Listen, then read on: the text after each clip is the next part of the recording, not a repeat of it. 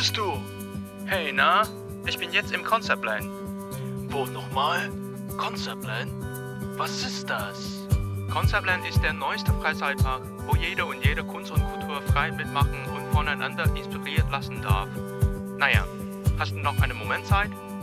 Komm vorbei und lass mich dir erklären. Herzlich willkommen und guten Morgen, guten Tag oder guten Abend, wo und wann du in diesem Podcast reinhörst. Ich bin Chong, der Host von diesem Podcast und ein Audioguide im Conceptland. Los geht's!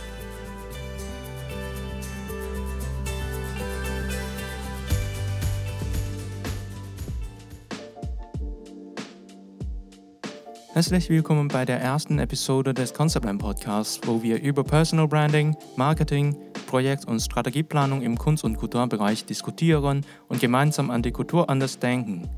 Mein Name ist Chung und ich bin ein Kulturmanager und hier dein Audioguide im Conceptland. Ich habe neulich gelesen, es gibt schon über 2 Millionen Podcast-Programme aus aller Welt und 40 Millionen Episoden. Der Markt klingt heftig aus und es ist super aufwendig, ein Podcast-Programm heutzutage zu starten. Warum immer ein neuer Podcast denn? In dem gleichen Artikel steht noch, wobei es nur etwa 20% der InternetnutzerInnen aktiv für Podcasts sind, kann man den Fakt nicht unterschätzen, statistisch bedeutet es über 420 Millionen Zuhörenden. Egal ob die Zahl in der Zukunft steigen wird, glaube ich dran, dass ich hier interessante Leute treffen kann. Ich glaube, viele KulturmanagerInnen haben am Anfang wenig Ahnung über ihr Steller und haben wir sozusagen Learning by Doing viel erfahren. Wir haben eventuell in einer Band gespielt und irgendjemand somit den Pub organisieren.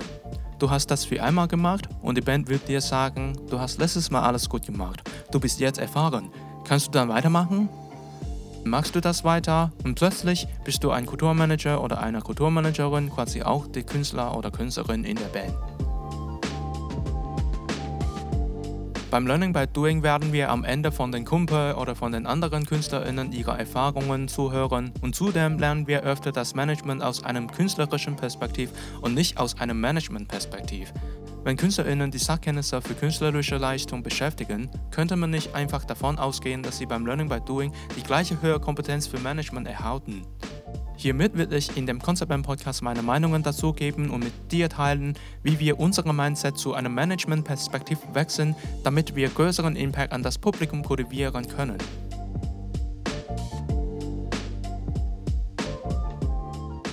Der Unterschied zwischen Management aus einem künstlerischen Perspektiv und einem Management-Perspektiv ist tatsächlich die Priorität in einem Projekt. KünstlerInnen kümmern sich hauptsächlich um das Werk und Management kümmert sich um die Dinge neben dem Werk. Einfach gesagt, es ist super logisch, KünstlerInnen zu sagen, ich brauche mehr Budget für das Werk. Aber ich hatte mehrmals für Theaterproduktionen mit einem Budgetplan gearbeitet, wo ich 1000 Euro für PR und Marketing gehabt habe, wobei das gesamte Budget 30.000 Euro war. Was passiert am Ende? Man könnte noch mit dem Werk unzufrieden sein, weil wir immer noch nicht genug Budget für das Werk geplant hätten. Und zum Zweiten war auch sehr logisch, dass wir weniger Tickets verkauft haben, weil wir zu wenig Budget für Marketing geplant haben.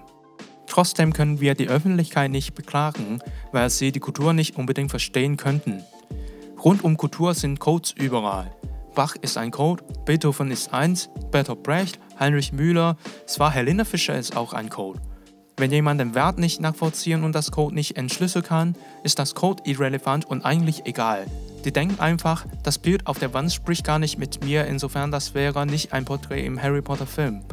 Nach meiner Meinung fährt deswegen ein gegenseitiges Verständnis bei der Kulturvermittlung, die Kultur sich mit der breiten Masse zu verbünden. In dem Prozess der Kulturvermittlung ist die Vermittlung genauso wichtig als die Kultur an sich und das Kulturprodukt. Dazu braucht Kultur ein Change von dem Management-Mindset und eine andere Form der Kommunikation, dass die Kultur nicht nur auf die Kunstwerke fokussieren soll, sondern auch auf Marketing, Image Management, Personal Story und so weiter, um eine vertrauenswürdige Beziehung aufbauen zu können, damit die Öffentlichkeit sich als ein Stakeholder für die Kultur fühlt. Im Laufe der Zeit zieht es drauf, die Kultur, ein Kulturprodukt oder ein Kunstcreator in der Gesellschaft sichtbar zu werden. Wobei ich jetzt über Kunst und Kultur rede, bin ich nicht immer ein Kulturkind.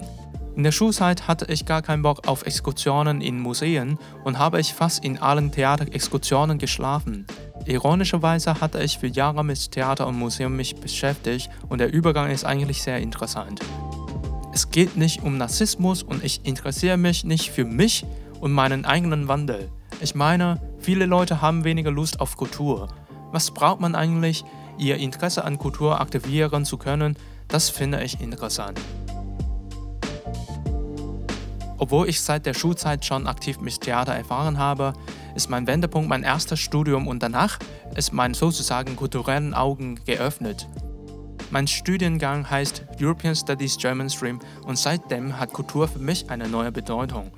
Das Studium klingt sehr europäisch aus, wie der Name, aber das war ein Programm seit Anfang der 90er Jahre in Hongkong, wo etwa 20 Studierenden jedes Jahrgangs in zwei Jahren die deutsche oder die französische Sprache von Null lernen und in dem dritten Jahr ein Austauschjahr in Deutschland oder in Frankreich haben. So habe ich es geschafft und seit 2011 habe ich mich der deutschen Sprache deswegen angefangen. Unser größtes Projekt ist die Bachelorarbeit und schreiben die meisten auch auf Deutsch oder Französisch, nachdem wir vier Jahre die Sprache gelernt haben.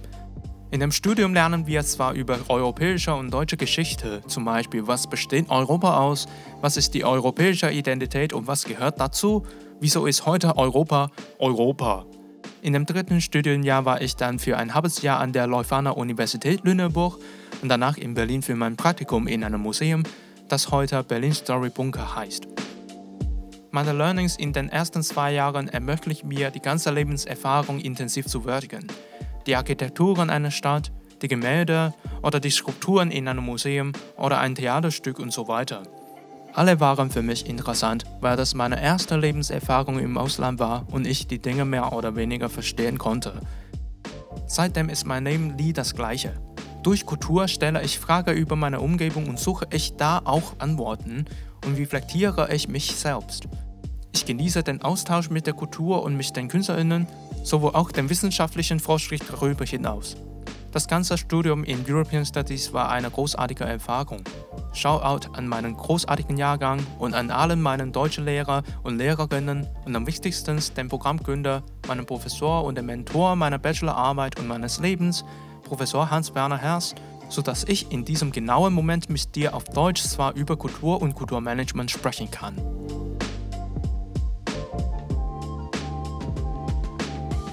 Neben dem Bachelorstudium habe ich im 2011 auch mit Theater als Studentenjob angefangen und bis 2016 hatte ich viel mit der Orga in dem freien Theater in Hongkong beschäftigt. Ich hatte für etwa 15, 20 Aufführungen gearbeitet. Einige waren besser verkauft und einige nicht. In dem Learning by Doing Prozess sagt dieses Box Office Ergebnis wenig, weil wir schnell Move On und ein neues Projekt schon konzipieren und dran arbeiten.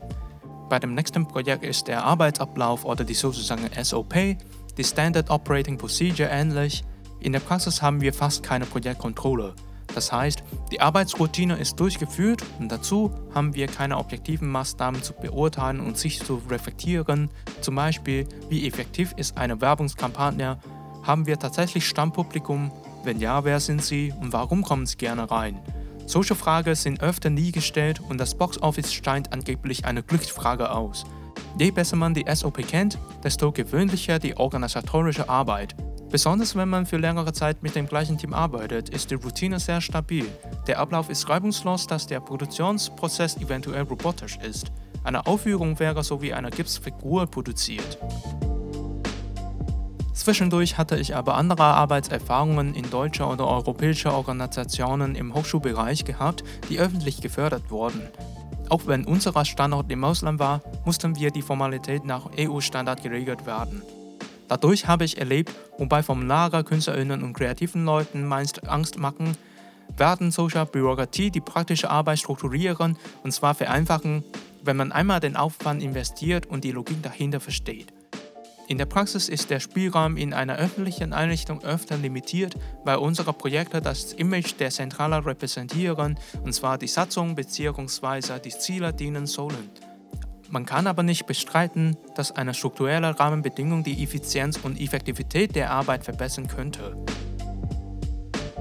Da ich firsthand in der marktorientierten freien Theaterszene bzw. in öffentlichen Einrichtungen gearbeitet habe, erlebe ich tatsächlich zwei extrem unterschiedliche Arbeitskulturen. Zuerst ist es schon besondere Erfahrung, dass ich mich mit dem öffentlichen und privaten Bereich engagiert habe. Und zunächst habe ich zwar gleichzeitig die Arbeitserfahrungen aus der Hongkonger und deutschen oder europäischen Kulturen. Ich finde die unterschiedlichen Systeme nicht unbedingt Oppositionen gegeneinander, sondern fehlt eine Plattform, auf der die freie intuitive Kreativität und eine realisierbare Rahmenbedingung gemischt werden können. Zu kurzem ist meine Frage, könnte man eventuell die Kultur alternativ managen? Im Laufe der Zeit hatte ich so viele Fragen, die die Arbeitswelt mich gestellt hat und wahrscheinlich keine Antwort in kurzer Zukunft anbieten könnte. Meine Neugier war viel größer aus Learning by Doing weiter und ich war sozusagen wissenhungrig. Darüber hinaus habe ich mich im 2019 für eine andere Phase entschieden und wollte ich ein Master in Deutschland studieren. Warum in Deutschland denn?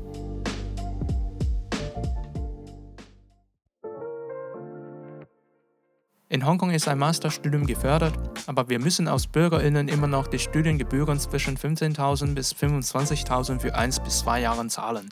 Alleine könnte diese Summe die Lebenskosten vielleicht in Deutschland für 15, 18 Monate schon ganz gemütlich leisten. Ne? Außerdem hat mein Austauschjahr an der Leuphana und in Berlin mich sehr stark beeindruckt.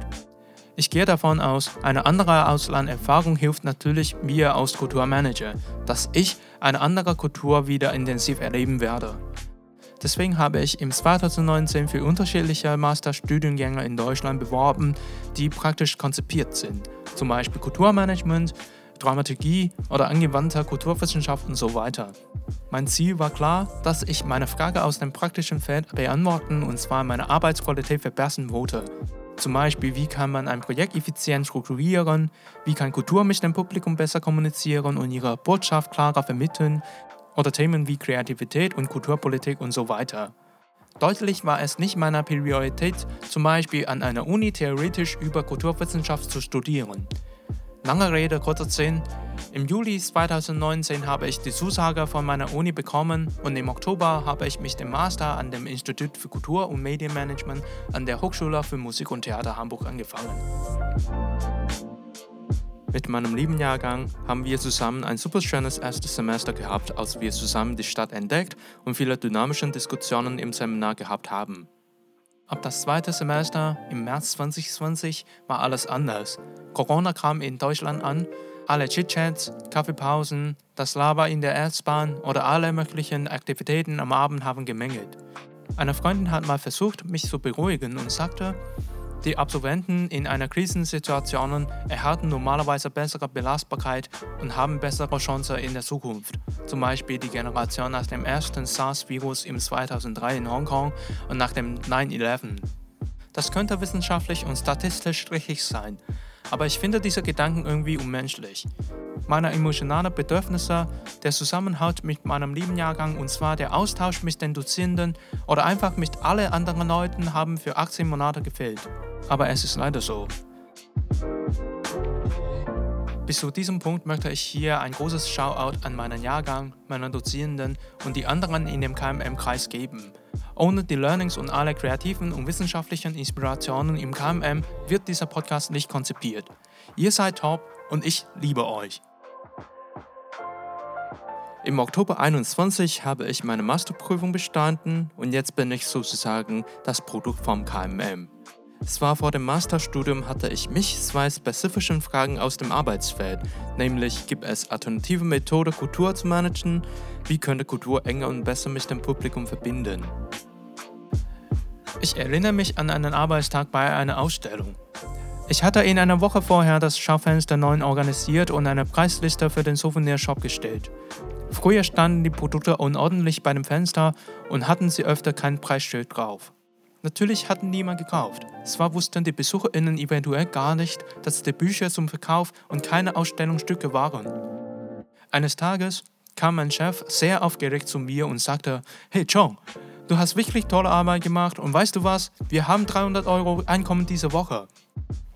Damals war meine Stelle unbezahlt. Aber auch so, wenn wir diesen Umsatz für den ganzen Monat bekommen könnten, ist es dann 1200 Euro? Das Business konnte davon gar nicht überleben. Aber ich muss sagen, mein Chef war wirklich sehr glücklich, weil er für lange mit noch schlechterer Performance erfahren hat. Und er fand meine Arbeit wirklich großartig, wobei ich nur eine Preisliste für 10 Minuten gestartet und das Schaufenster sauber gemacht habe. Dieser Tag ist für mich unvergesslich. Soll man damit befriedigt sein, dass wir in einer Woche 300 Euro bekommen und qualitative Gespräche mit 10, 20 Leuten jeweils für 90 Minuten geführt haben? Ehrlich gesagt, ich hätte auch gerne mit 50 oder 100 Leuten für 30 Minuten geredet und ich wäre vielleicht noch happier. Die 20 BesucherInnen haben wirklich lange zugehört, weil wir nicht Besseres zu tun hatten. Danach habe ich eine große Hürde der kulturellen und künstlerischen Arbeit wahrgenommen. Tatsächlich limitiert der Mindset unsere Vision und wir sind öfter die eigene Beschränkung für uns selber. Tags und nachts arbeiten KünstlerInnen hart an das Werk und Monate später kommt das in den Markt. Oft genug ist das Werk nicht so beliebt aufgenommen als erwartet. Sag mal, schlechte Besucherzahl für die Ausstellung. Trotzdem denkt man normalerweise so, naja, die Qualität meines Produkts ist nicht schlecht und wir hatten qualitative Gespräche. Wenn ich auf die Qualität lang genug bestehen könnte, würde das Publikum mich eines Tages wahrnehmen. Aber wenn man fragt, wieso gibt es heute dann nur eine Person hier? Ach so, heute ist das Wetter so gut und die Leute bleiben gerne im Café mit einem Eis und lieber nicht bei einer Ausstellung. Dann was passiert, wenn es regnet? Kommen die Leute rein? Naja, leider auch nicht. Die Leute bleiben zu Hause und kommen gar nicht raus. Wann kommt dann das Publikum denn? I don't know, vielleicht morgen? Sowas hatte ich mehrmals im Theater, Galerie, Museen oder Messer, sowohl in Deutschland oder Hongkong auch gehört. Unser Ziel ist so vage und klein. Eine Person macht uns schon glücklich, auch wenn niemand da wäre, hätten wir heute die Zeit zum Putzen. Das ist kein Positive Thinking, das ist eine Lüge für uns.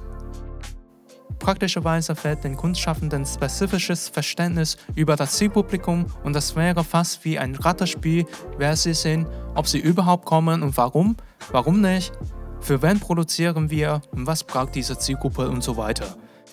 Wenn Kunstschaffende eine Firma wäre, hat diese Firma tatsächlich nur die Produktentwicklungsabteilung und keine Sales Department und keine Marketingabteilung, da sie einfach auf ihre Konzepte so fokussieren und die Kommunikation oft übersehen. Stell mal vor, du kochst gerne und du entscheidest dich, ein Restaurant zu öffnen. Du kochst in der Küche und denkst, alrighty, wenn ich gut koche, kommen eines Tages Kunden rein und mein Essen schmecken ihnen 100%. Paradox ist es, diese Word-of-Mouth-Vorschläge werden erst passieren, wenn jemand schon mal probiert hat. Andersrum, wenn wir keine Kunden gehabt haben, warten wir immer auf das Erste. Was denken aber die Passanten vor und außer dem Restaurant? Es ist mir fast egal, wo die Köchin oder der Koch ausgebildet hat und wo kommen die Zutaten her. Es ist mir kein Mehrwert, ob sie mit europäischen Karotten plus japanischen Tomaten zubereiten oder mit japanischen Karotten plus europäischen Tomaten. Trotzdem gucken wir Google Reviews an, gibt es bei dem Eingang den kleinen TripAdvisor-Aufkleber, gucken wir, ob man online reservieren kann, ist Zulieferung beim Lieferando verfügbar und so weiter. Das heißt, unsere Kaufentscheidung ist ein gesamtes Ergebnis von der ganzen Customer Journey und die Qualität des Produkts ist nur ein Teil davon. Das heißt, die breite Masse, die die kulturelle Sprache nicht kennt oder wissenschaftlich gesagt, die ihr kulturelles Habitus noch nicht aktiviert wird, sind die Informationen auf der Webseite eines Theaters oder die Poster eines Konzerts häufig irrelevant, weil sie nicht nachvollziehen können, was ist der Unterschied zwischen der Hochschule in Hamburg oder woanders, wie einzigartig diese Orgel in dieser Küche ist. Brutal ist es, unsere angebotenen Informationen sind interessant fast nur für uns, aber die sind kein Selling Point für die Öffentlichkeit. Meine Erfahrung in der Ausstellung waren wir nicht das einzige und das war überall in Asien oder in Europa. Und du hast sicherlich auch ähnliche Erfahrungen. Deswegen gehe ich davon aus, dass man generell mit Social Situation nicht zufrieden ist und wir ein Change und ein neues Mindset gegen den aktuellen Stand verlangen, damit wir den Status quo anzweifeln, bekämpfen und darüber hinaus eine neue Realität für die Kultur kreieren werden. In dem Conceptline Podcast versuche ich dreifach zu erzählen, was heißt ein neues Mindset für Kunst- und Kulturbereich und wie wir in der Praxis anwenden können.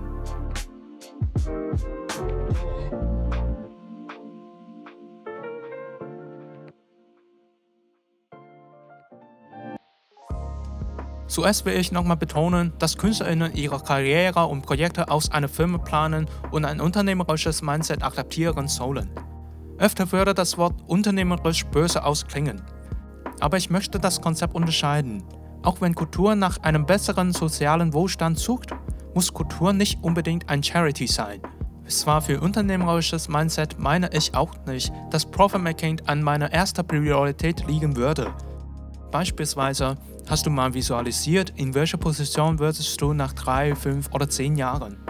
Wenn so, wer ist dein wichtigstes Zielpublikum oder GesprächspartnerInnen, damit du bei dieser Stelle ankommen könntest? Zehn Jahre klingt ein bisschen fern, aber lassen wir uns in das letzte zehn Jahre zurückblicken würde unser Leben das gleiche, wenn wir einen konkreten Plan und klaren Fokus gehabt hätten? Tesla konzentriert auf das beste E-Auto, sowohl Starbucks auf die größte Franchise für Kaffee.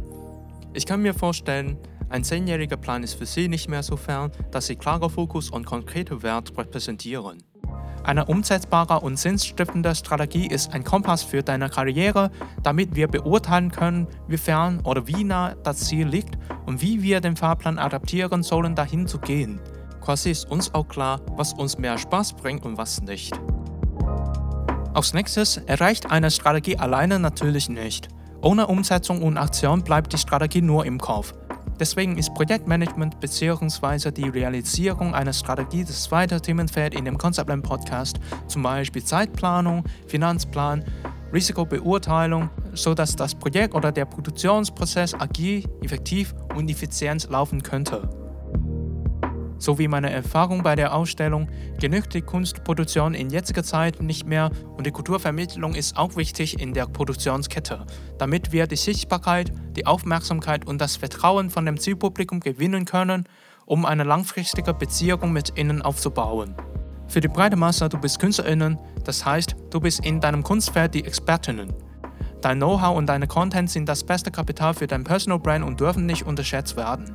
Dazu kannst du eine Personal Story aus deinen Werten als Kunst- und Kulturschaffender entwickeln und dein Zielpublikum damit positiv und sinnvoll beeinflussen. Ich habe Profile von Celebrities, YouTube-Kanälen, kleinen oder mittelständigen Unternehmen recherchiert und ich will in diesem Podcast analysieren. Viele erfolgreiche Profile sagen dazu, eine sinnstiftende und leidenschaftliche Personal Story pflegt ein authentisches Image und noch wichtiger dazu, generiert dieses Image langfristige und nachhaltige Wirkung auf ihre Community. Also, wir haben gerade über drei Themenfelder gesprochen, worum der Conceptline Podcast gehen wird und so wo auch mein Ansatz an Kulturmanagement. Nämlich unternehmerisches Mindset, strukturelles Projektmanagement und Personal Branding als Hauptkommunikationstool.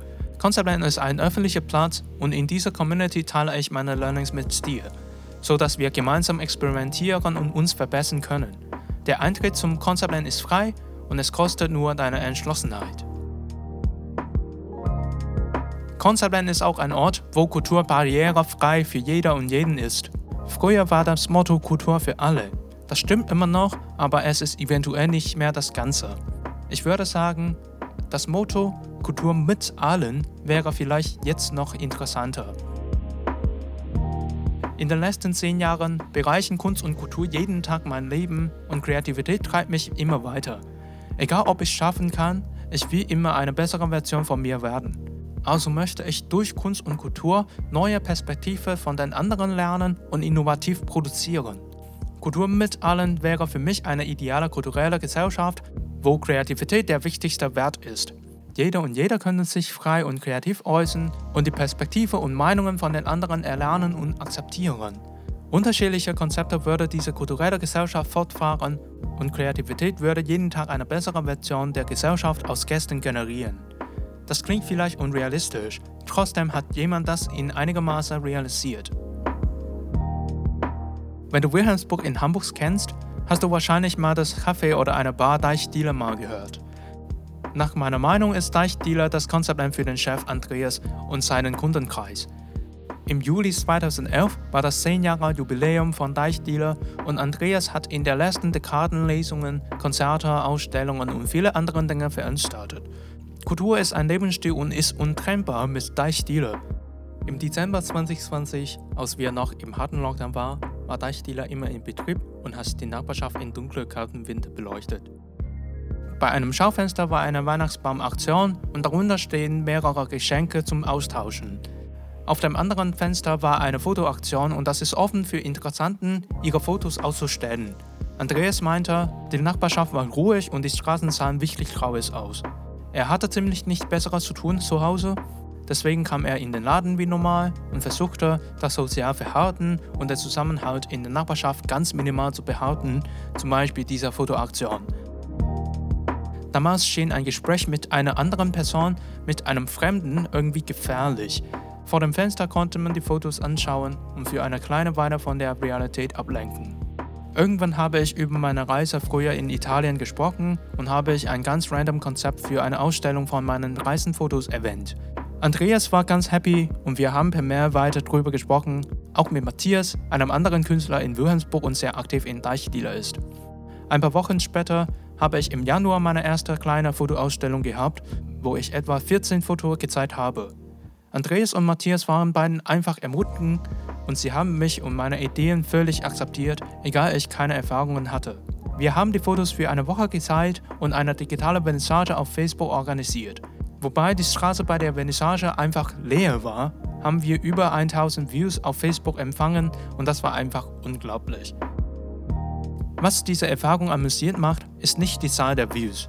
Trotzdem kam eines Tages vor Deichdealer ein Fremder zu mir und fragte, ob ich der Künstler aus Asien war. Er fand irgendwie ein anderer Vibe von meinen Fotos.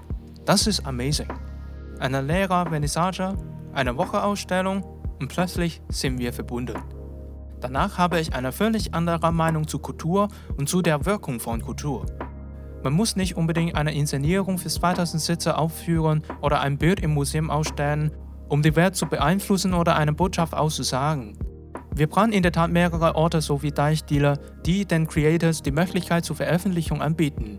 Da ist jeder und jeder ermutigt zu kreieren, auch wenn man kein Profil und keinen bekannten Namen ist.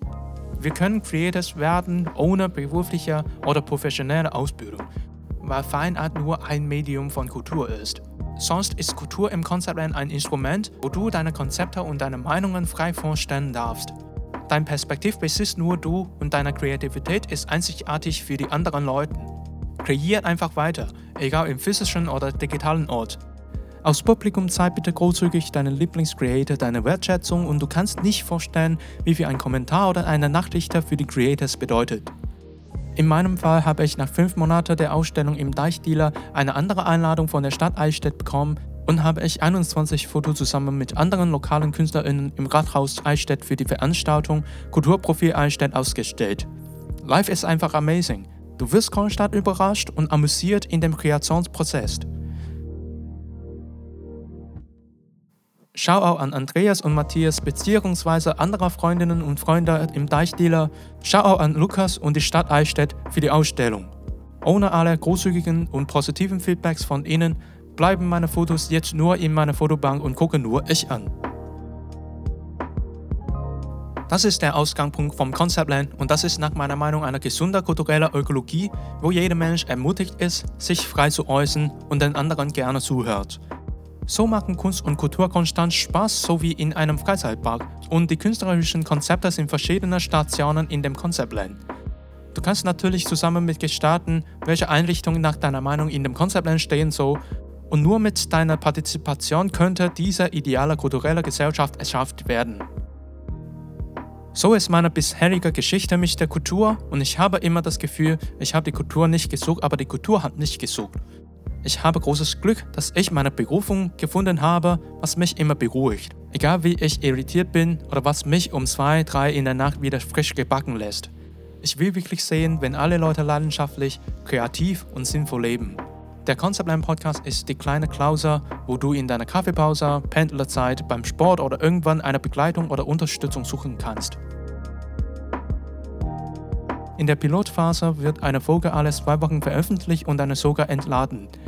Wenn du dich für Kulturmarketing, Personal Branding, Cultural Entrepreneurship oder generell für kulturelles Thema interessierst, klickst bitte abonnieren und lass diesen Podcast auf Apple oder Spotify oder anderer Plattformen Sterne bewertet. Teilst du gerne mit deinen Freunden, Freundinnen und laden sie zu unserer Community ein. Weitere Informationen über Konzepte stehen auf der Website und auch auf Insta oder Facebook. Alle Links sind unter den Show Notes. Du kannst mir jederzeit eine Nachricht per Social Media schicken, wenn du Kommentare, Vorschläge, Fragen über diesen Podcast hättest. Ich freue mich total auf den Austausch mit dir. Ich verspreche, ich will bald dir persönlich antworten. Celeste, ich weiß, dass du viele andere Dinge auf deiner To-Do-Liste hast. Ich kann dir genug danken für deine Zeit und das Zuhören. Ich bin Chong, Kulturvermittler, digitaler Nomade und ein Audioguide für Personal Branding, Marketing, Projekt- und Strategieplanung im Kunst- und Kulturbereich. Mehrere Episoden kommen zeitnah und sehen wir uns in dem bald wieder. Bis dann!